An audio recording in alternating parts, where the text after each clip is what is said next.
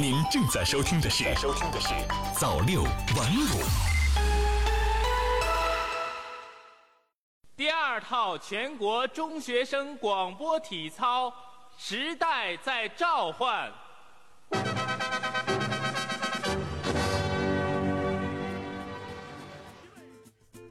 这段铿锵的口令，大概是我们这代人的集体回忆了吧？十多年的学生生涯里，运动会可能没有，但是广播体操必须有。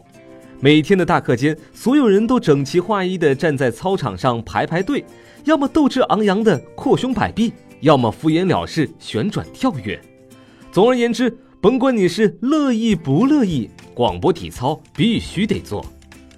不过，作为一项最传统的健身方式，广播体操可不是看上去那么简单。恰逢今天八月八日全民健身日，在正式开始今天的话题之前，请允许我先问一下，嘿，同学，你做的是哪一套广播体操？广播体操最早还是一个外来的混血儿。十九世纪初，德国的体操之父路德维希·雅恩自创了一套杨式体操。让原本只属于有闲阶层的体操走向了大众化。一九二五年，美国开始在电台广播中设立广播体操，广受人们欢迎。之后，日本有样学样，发明了一套名为“辣椒操”的动作，在全国大力推广。到了五十年代，广播体操正式在我国发展。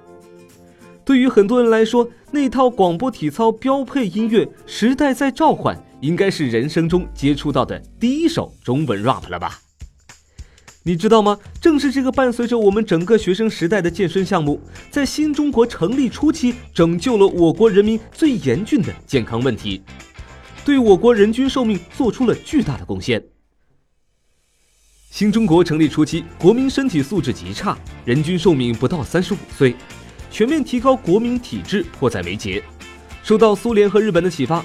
国家决定创编一套全民体操，增强人民体质。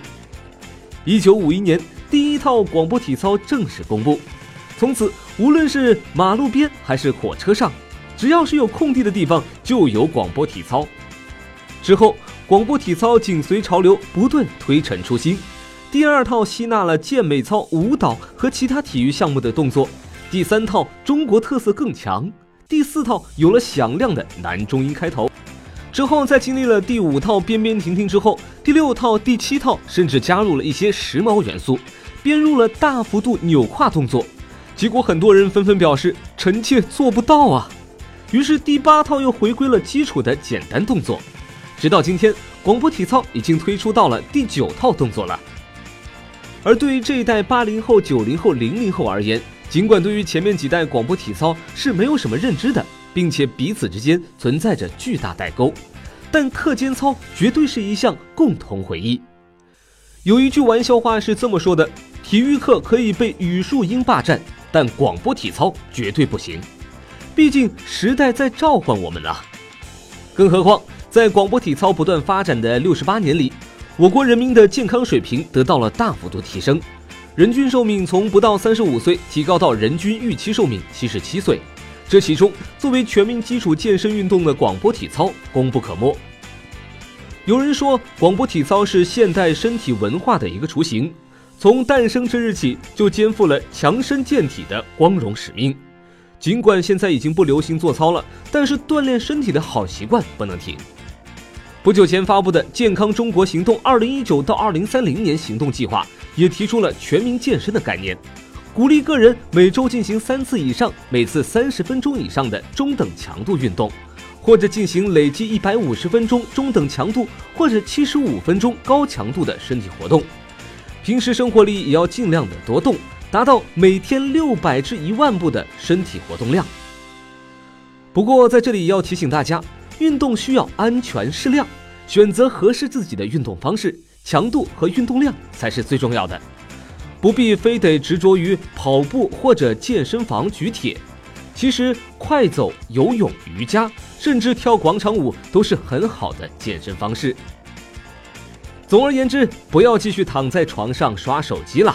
健康中国，你我同行，快点出门运动起来。以上就是本期的早六晚五，我是孟畅，感谢您的收听，我们明天见。早六晚五，新华媒体创意工厂诚意出品。